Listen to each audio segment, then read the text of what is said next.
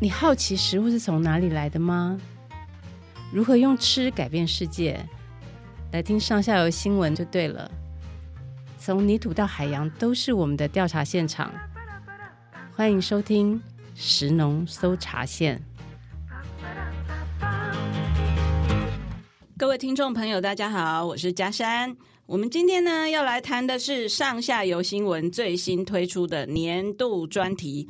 高山农业崩坏现形记，今天来宾是负责采访写作的记者杨云。Hello，大家好，谢谢你们又收听了下集。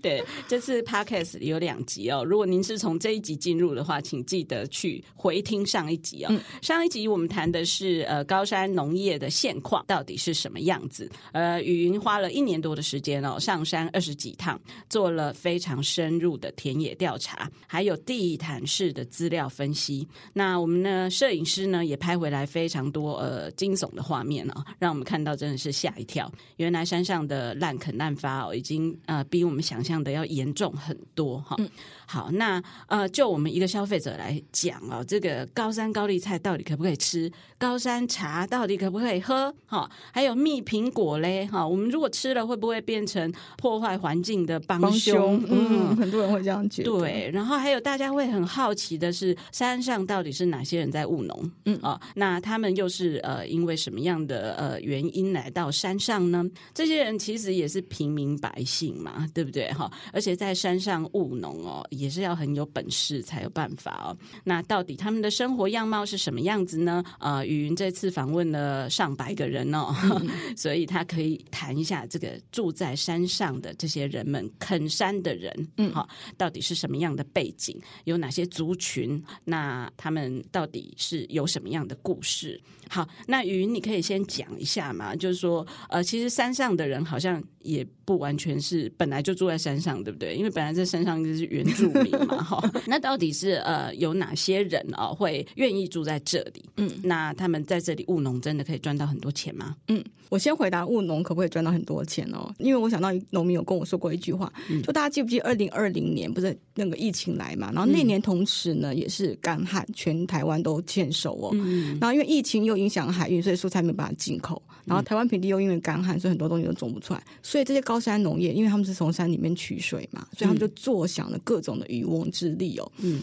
我采访那个农民，就是呃，产销班的班长邱班长，他就跟我下一个这样的评论。他说啊，二零二零年如果没有赚到一千万，黑头是航班呐。呃，就是能力很差，就是务农技术很不好，对，嗯、所以我知道的情况是呢，其实真的是很多人都赚到钱，嗯，对。那他们到底为什么会到山上呢？大概都是一个带一个啦，就是其实一开始的时候是很多人是先帮原住民打工，哦，对，然后呢才开始呃慢慢就自己租地啊，然后一个带一个上山。像我刚刚说的这个邱班长呢，他就是跟着他哥哥一起上山的，嗯，那上山。务农其实是非常辛苦，而且也需要技术。虽然有那种赚一千万才算是标准的，但是也有很多人是亏钱。而且我还有听过有人就是自杀，就放弃务农的、嗯、这种状况也是很多的。所以并不是一个很简单可以存活的一个地方。嗯，哪些族群住在这里？除了就是原住民之外呢，就是嗯。很多平地人会上山，那这些平地人大概都是宜兰的，因为就是我刚刚说过，就是一个带一个嘛，所以宜兰的，然后台东的，然后呃彰化的，大概就是这地方的。那个就是平地农民会到山上去。那我要补充，就是说我们刚刚开始要做这个题目的时候，我们本来都以为说这些人是不是呃要务农的时候才上山？其实他们山下都有个家，然后只是把山上当做一个淘金的地方。一开始我们本来是这样预想，可是后来我自己上去采访之后，发现不是这样子。他们很多人在山上已经住了四五十年。像我刚刚说这个邱班长，他老家就在台东，他只有过年过节才会回去，因为他祖宗牌位还在池上，他就会要回去拜拜。他平常就是常年都住在山上。嗯，对，这跟我们当初想象的状况其实不太一样的。那原住民的农民当然也是还有，然后另外现在比较多的就是移工，哈，移工的的人数可能已经超过汉人喽。哦，对，嗯、呃，因为上次呃那时候要打疫苗的时候，政府就说好，大家都出来打疫苗，我不会抓呃失联义工，然后好像准备了三百还是五百支。疫苗，结果好像三四千人在排队，就就不够用这样子，所以一共也是山上现在很大的一个族群。那呃，因为我们刚刚前面说到，呃，就是高山的破坏非常严重，嗯、滥垦滥伐非常严重，那大家就会觉得说，哎，那这些在山上务农的人，是不是就是呃投机分子，嗯、然后这个破坏山林的呃祸首这样子？嗯、那可是你亲自去跟他们相处过、生活过，你怎么看这些人？嗯、我是觉得，嗯、呃。对他们来说，他们就是在赚一个生活嘛。嗯，然后很多人会说他们是赌徒，跟老天爷对赌。嗯、可是农民其实也是会很不服气，他们觉得就算是赌，我也是拿我的本事在赌，嗯、我也没有去偷去抢这样子。嗯，那。其实比较大的农民，他真的就像是一个企业，嗯、可能一个农民他养了非常多的移工，然后他可能可能经营很大的面积，嗯、他的整个思维其实就像是一个公司的老板一样了。嗯、所以山上的农作，我觉得跟平地的思维其实不太一样的。嗯，就山上你要很 tough。然后很多事情要你要很有决断。那除了我们刚刚说的这些真正在务农的，不管是原住民啊，或者是平地汉人之外，还有一个很重要的角色就是菜贩。嗯、哦，那个菜贩呢，也真的是世界难采访的，这可能列为我们前三大难采访的对象哦。嗯、因为他们非常的神出鬼没，就是他们不愿意接受采访。那因为他们都赚很多钱，然后很怕被知道说他们赚很多。我在山上看过一台宾士 C Class，还有看过两三台的 Porsche。都是菜贩的车子，对，嗯、他们其实是赚了非常的多钱。那这些菜贩他们其实也是有他们的本事哦，他们可能跟农民契作，然后可能一开始就讲好契作的这个面积还有价格，嗯嗯，对，所以他们呃，像有一个菜贩就跟我讲说，他可以做到一条龙，所谓一条龙就是说，从从种到运到产到销，他都可以做得到，而且他可以一年四季。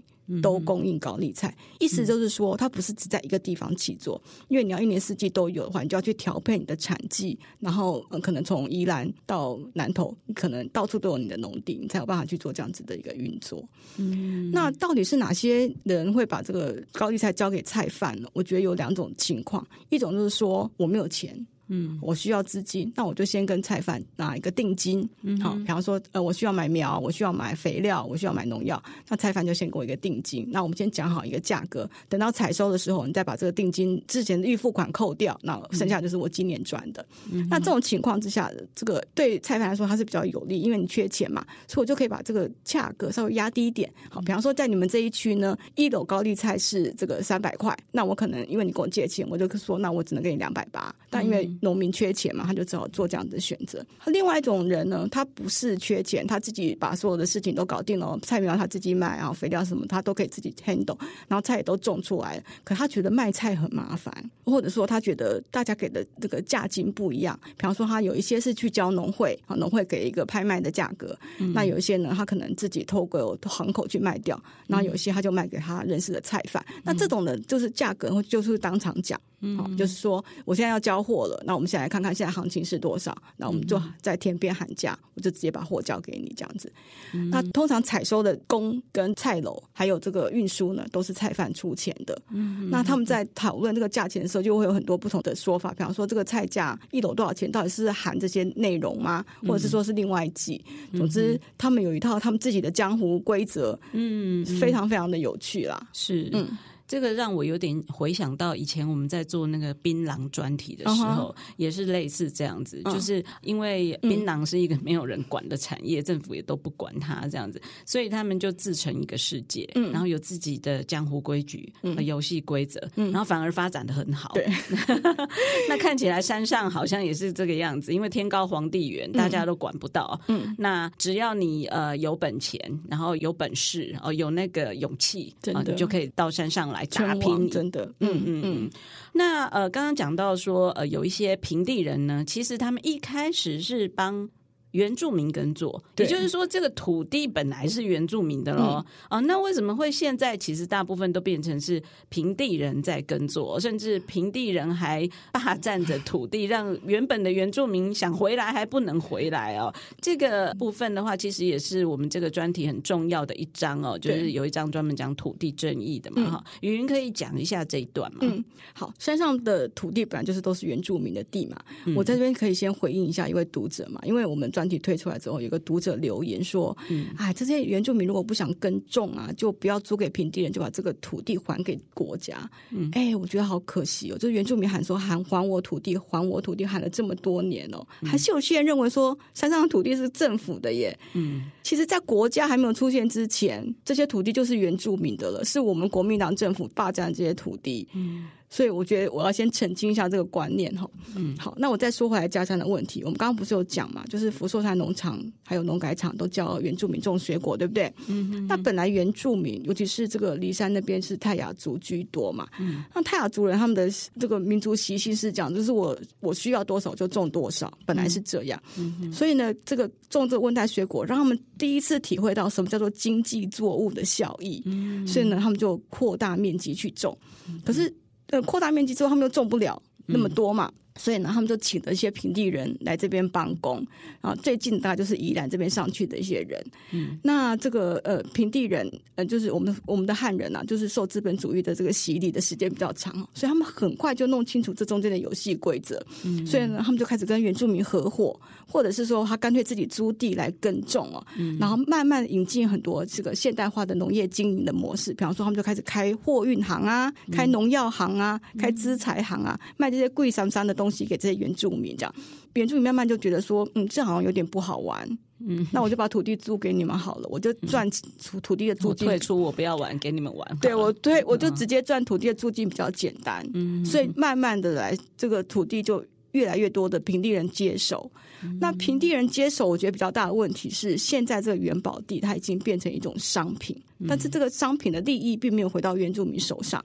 一方面是因为这个平地人跟他们签约的时间都签很长，有时候一签就是签个三十年。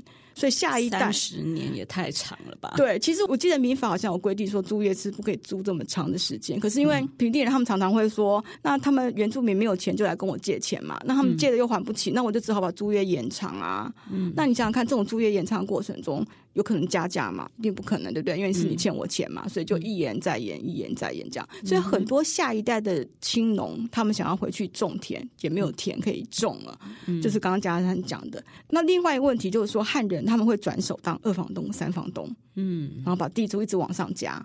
可是加上去的这个地租其实没有回到原住民的手上，汉人光是赚地租就是很好的收入，那这个是非常非常不公平的现象。嗯，也就是说，土地的所有权还是在原住民手上，对，但是呢，现实中啊，使用的权利对，使用的权利已经给呃平地人了，这样他想要也要不回来，嗯啊，那租出去三十年，三十年人都还在不在都不知道啊，是啊，对啊，所以他下一代可能也没有办法呃拿回这个土地，嗯，好，那刚刚语音有谈到高山上面呢有一群很特别又很重要的人，就是失联移工哦，其实。大部分都是失联嘛，不是合法的，对，对不对？哎，对，身上目前我知道是没有合法的。OK，好，失联移工，我们通常大家会说逃跑外劳啊，哈，但是呃，失联移工是一个比较正式的说法。那这些人呢，在高山农业里面呢，角色到底是什么？哈、嗯，那语音常常碰到他们嘛，哦、嗯，你采访的时候他们会躲你吗？嗯嗯，这也要提一下，我们一开始在做这个报道之前，有一些错误的认知。嗯、就像刚刚嘉山说，我们本来以为他们很难采访，嗯，他们应该会怕被抓嘛，所以他应该会躲着这些记者，或者是躲这些外来的陌生人哦。嗯，那我那时候还在想说，哎呀，我要怎么样跟他们接近啊？怎么样让他们放下心防？嗯，结果呢，通通都是白担心。嗯，因为他们其实都知道政府不会抓他们了。哦，对，然后再加上其实。高山上面的农民几乎每个人都有跟这个义工合作，他们会提供住的地方给义工，嗯、然后所以他们其实呃相处上都没有什么问题，所以他看到陌生人去，他们也很愿意接受，就是跟我们聊天。嗯，而且现在 Google 手机很方便，这翻译都是即时的，所以虽然语言不通，但是大家还是可以聊得很愉快。嗯，他们通常是哪些国家？呃，其实主要就是越南跟印尼这两个国家。那这两个国家因为民族性的关系，所以他们的这个个性也有一点点不同。嗯。对，就是我刚刚有讲到说，很多义工都住在农民家，他们都叫农民叫老板呐，哈，嗯、那老板就会有个公寮或什么让他们住这样子。嗯、可是很多呃，义工他们还是觉得不自由，尤其是越南的义工，他们很多人都设法在外面租房子。嗯，像我我认识的一些农民，就是常常跟我讲说，常常有人那个义工来敲门说，哎，有没有房子可以租给他们？这样，就他们就觉得自己住在外面比较自由，所以房子再烂或者是公寮再怎么样破旧都没有关系，他们觉得这样比较自由。嗯，那他们要这个自由做什么呢？因为呀、啊。如果你住在老板家，对不对？那你是不是要以老板的工作为优先？那老板今天叫你做什么，你就要做什么。虽然是有给薪资，嗯、可是你就只能做老板的事情嘛。嗯、那如果你住到外面去，你就可以去比较哪一个老板给的薪资比较高。接 case，对，真的对。嗯、然后，所以呢，如果你是一个工头，你认识很多很多义工，很多义工都听你调度，嗯，好，那你就可以比较呼风唤雨啊。那老板也会比较愿意跟这些人合作。嗯、所以我就认识一个农民，他为了要笼络这个。这个工头，他还拨了一块地，然后买了一个组合屋，让这个工头去住，嗯、就是希望说以后你有工，哦、要先满足我的工作需求，这样子。嗯哼哼哼。那这个工钱到底怎么算？好，工钱又分两种，嗯、一种就是说你是做固定的工作，比方说，哎，种高丽菜哦，洒水，然后施肥，这种都是固定的工作，它大概就是以日薪来计，嗯、可能一千二、一千四不一定。不过我有听到说，有时候缺工的时候会拉到更高。嗯，那还有一种工作是计件的，好，比方说。割高丽菜。割蒜苗跟娃娃菜，那个价格又都不一样哦。嗯，比方说这个娃娃菜它很费工，嗯，娃娃菜割下来之后还要稍微去修掉它的边，所以它其实很耗时。嗯、所以它一箱呢可能就是八十块。嗯、那蒜苗也是有点麻烦，因为你要把旁边黄黄的东西都都都剥掉，所以蒜苗又是一个价钱。而且我听说啊，就是下雨天菜比较烂的时候，因为整理的时间要花比较多，嗯、所以单价又可以拉的比较高。嗯，那我刚刚不是说不同的国家有不同民族性嘛？嗯，像越南人，他们真的非常勤劳，他们。就很爱接这种计件的 case，嗯，因为他只要肯拼，嗯，他就可以赚很多钱。嗯，像我听他们说，有时候那个砍高丽菜，一天现金就可以赚五千块。哇，嗯，他们是真的很打拼哦。他们早上就带着中午的便当，然后一瓶水，嗯，然后就到农地去，然后真的就是一直做，一直做，一直做。嗯，那相对来说，印尼呢，他们就比较喜欢做日薪的工作，因为比较简单、固定哈，他们可能也比较能够 handle 的来这样子。嗯，然后。我自己的观察，我是觉得他们在山上生活还蛮快乐的。嗯，想来是如此啊，自主性比较高一点，然后想赚多或赚少，好像也可以选择。对，我后来有一个机会去一个越南的义工他们家吃饭，那也是就是透过 Google 翻译这样子在沟通。然后他们是一对夫妻，然后带了几个越南人一起住嘛。嗯、然后他们本来一个是在彰化的工厂，一个是在桃园当看护。然后后来因不知道什么原因，这个太故事太复杂，没办法翻译。总之他们就到了山上，然后就租了这个房子，然后又带着弟弟妹妹就一起住在这边，然后一起去接老板的 case。嗯，然后这个太太啊，她现在已经不务农，她已经不做这些事情。你知道她做什么吗？嗯，她开始做呃中介。中介越南新娘啊，中介这个越南的移工啊，或者他帮人家做换汇。汇兑。汇兑，他想办法帮大家把这个越南就在台湾赚到的钱汇到这个越南去，然后他还帮忙做采买，好，就是你是。你要买什么东西，你要买越南东西。我想办法帮你运过来，然后或者你买的什么衣服要送给越南，你家里的长辈啊，或家里的小孩，我也通通帮你运回去。他已经是一个小小的商人了，嗯，这也是我们在采访之前完全没有想到的状况。真的，嗯，其实还有很多有趣的画面，比如说有看到那个行动摊贩车，哦，对，对，就是一个小货车上来，然后卖的都是这个越南或印尼的东西，有食物，他们喜欢的呃商品等等的。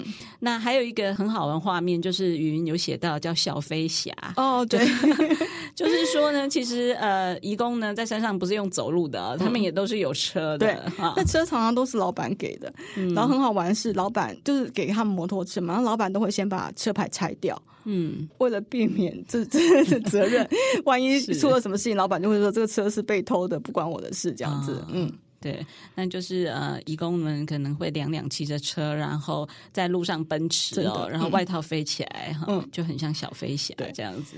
为什么他们会这样飞来飞去？嗯，因为真的警察都不会管，因为华冈那边就有个派出所，每天大家都要经过那个派出所门口。如果警察要抓的话，就是很容易抓。可是他们都知道，你只要不要出车祸，只要不要违法，其实都没有关系，因为台湾就是需要他们。对啊，其实这个也不是只有高山上这样啦，嗯、我们平地也有非常多的呃义工啊、哦，在帮忙台湾农业，对，他们真的是最基层的劳动力哦。如果没有他们的话呢，呃，说农村会暴动。对啊，真的，我们缺工的问题实在是太严重了哈。好，那所以大家可以想象哦，高山就像是《水浒传》里面的这个梁山伯，嗯、就是有各方好汉呢、啊、聚集在一起，然后自成一个国度，嗯、有自己的江湖规矩，这样子。嗯、对啊，可是呢，高山农业变成这个样子哦，政府单位到底是知道还是不知道，还是管理方式呢出了什么问题？这个瑜云，你有去问吗？哎，我不知道应该怎么回答你这个问题，耶，才不会让政府太难堪。因为我如果说不知道的话，那他们实在是太失职了吧？那如果我说他们知道，可是他们都都没有作为，那不就是渎职吗？嗯，我真的不知道怎么说比较好。你复述他们的话，我记得我去采访水保局的时候，他们一直跟我说，这个山上情况已经好很多啦。嗯。你应该是听错了吧，或什么的。那我就把我们拍到照片给他们看啊。你看坡地高丽菜啊，那挖土机这样开挖啊，插钢条等等，照片全部给他们看。我记得那时候气氛非常的尴尬，就是科长跟副局长 他们两个就互相看来看去，然后没有人能够回答我。后来就勉强吐了一句说：“哎呦，我们好心疼哦。”嗯嗯。我觉得啊，哎，其实也不是我觉得，就是后来我采访很多专家，还有很多我查到的文献都是这样说，就是说台湾的选举文化还有地方自治，让很多政策都没有办法推动。我比方说，就拿南投县政府来说好了。本来啊，你超限利用，我要开罚你六到三十万。那我就问南投县政府的农业处处长说：“啊，你们有没有罚？”他就跟我讲说：“可是我们县长比较想要用劝导的方式，嗯，他就是没有要开罚嘛。嗯，所以农委会副主委陈俊记副主委他在受访的时候，他就跟我讲到说：其实这个地方政府如果不执法啊，他们中央也没有办法。嗯，但是话说回来，中央是真的没有办法吗？你不能够把所有责任都推给地方吧？嗯，比方说，我就问那个陈副主委说：“那你们高山农业这个污染环境这么严重？”要怎么办？哈，农药啊、鸡粪啊、石灰啊，他就跟我讲说，哎、欸，其实我们已经在辅导部落使用有机跟友善的农法。好，然后他就我就问他说，那是哪些部落？结果他提供给我资料，我真的快要昏倒。那些部落都在花东地区，根本就不是我们在说的高山农业嘛。啊，另外我也问他说，那现在高山高丽菜这个时间越种越长啊，本来就夏天种，现在不是几乎全年都在种嘛？已经跟平地高丽菜强蹦，然后常常有崩盘的现象。问他怎么解决？你知道他怎么回答吗？他说我们已经辅导这个平地高丽菜的大户。改种青花菜了，你说是不是很离谱？你不去劝退高山农民，让他们减少这个高山的利用，你反而是叫平地农民不要种，我真的是很无言的。嗯，就头痛医脚这样子，我觉得是太过避重就轻了啦。是嗯，是。好，所以呃，其实我觉得这个事情是一个历史共业了哈，嗯、就是说从很久很久以前的政府单位哦，嗯、他们就出错了嘛，对，好，对对，然后呢就一错再错，那因为这个地方实在是鞭长莫及哦，嗯、所以政府单位要管理呢，要花费的精力。也要比平地要多出很多倍，所以对他们来讲，这个地方呢，也就，眼睛闭起来比较快，眼不见为净啦。不过，像那个陈文山老师，他有说，就是台湾这十年啊，都跟大型台风擦边而过，嗯，所以政府跟民间对水土保持都已经松懈了，嗯嗯嗯嗯。这时候如果有个天灾来的话，是非常非常不得了的事情，真的。大家想想那个莫拉克的时候，那个恐怖的灾情哦。嗯对，如果发生在中部地区，对，那真的很可怕哈。所以我想要先呼吁一下，就是说我很希望有一天呢、啊，我们的选民会要求我们的候选人提出他们的高山政见，嗯、而且要兑现他们的高山政见。我觉得这个非常的重要。是，这也就是我们这个专题很重要的一个目的了哈。嗯、就是呃，刚刚瑜云讲的嘛，其实连政府单位自己都没有看过这些画面。好，那我们就希望透过我们去拍给大家看，好吗？你们看一下，我们台湾的高山已经变成这个样子了，你们真的还能够继续装瞎吗？嗯，好。好，那高山农业到底应该要怎么导正哈？嗯、虽然我们不是政府单位，但是其实我们也有采访一些专家，然后想出一些方法哈。嗯、以前呢，常常会有人喊说，干脆农业都下山了，好、嗯，全部都下山，山上本来就不应该开发等等。但是这个其实还蛮极端的，没那么简单。嗯、那与你访问的这些对象，他们有没有指出一些方向呢？嗯，有，我有访问一些专家，他们是说呢。最好就是不要种短期蔬菜，嗯、就是像刚刚呃嘉山也有说过，短期蔬菜它翻根很频繁，对土壤的扰动其实最大，嗯、非常不利于水土保持。嗯、那如果一定要种呢，就要在平台的地方种植，嗯，好，不要在山坡上那个很斜很斜的地方硬要种出一一大排那个高丽菜瀑布，就像我们报道里面讲的。嗯可是那些平台，我不知道佳珊你还记不记得？就是我们跟陈文成老师上山的时候，老师不是有说山上其实不会有这种平台，那到也是都是当年开垦出来的。嗯、那既然已经开垦，它就稳定了，我们就在平台种植啊，不要再做更多的开垦就好了。嗯、然后另外呢，也要请这个果农或者菜农不要再砍树种菜了。嗯，其实我们在采访的时候还是有看到、欸，哎，果农还是在砍树，然后希望种菜这样子。嗯，就是茶树跟果树的这个根系比较深哈，这个抓地力比较好。对出土保持的效果是远远超过这个短期蔬菜哦，嗯、所以这个也是我们要希望政府能够着着力的地方。嗯哼哼哼。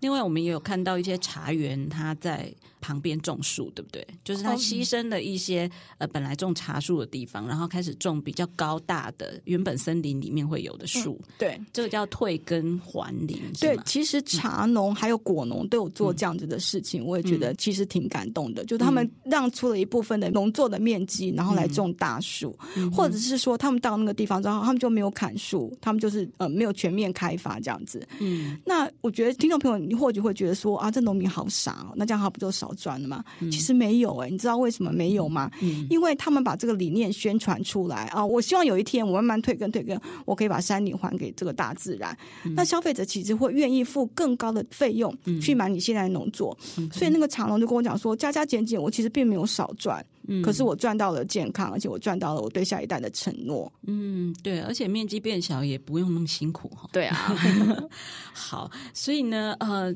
等于说这个巨大的历史工业，这个呃很沉重哈，呃悠久的这个议题呢，其实它不是没有解的，对对不对？它可能是有解的，哈，而且也是跟我们每个人息息相关的哈。嗯、比方说，刚刚云讲到那个例行产业道路，每年要花几千万去修，嗯，那个是。谁的钱？那就是我们的钱、啊，没错，我们的纳税钱哦。嗯、哼那话说回来，我们到底是不是要拒吃高山高丽菜呢？我们还可以吃蜜苹果吗？喝高山茶吗？嗯，就是我们作为一个普通人，我们到底可以做什么？嗯。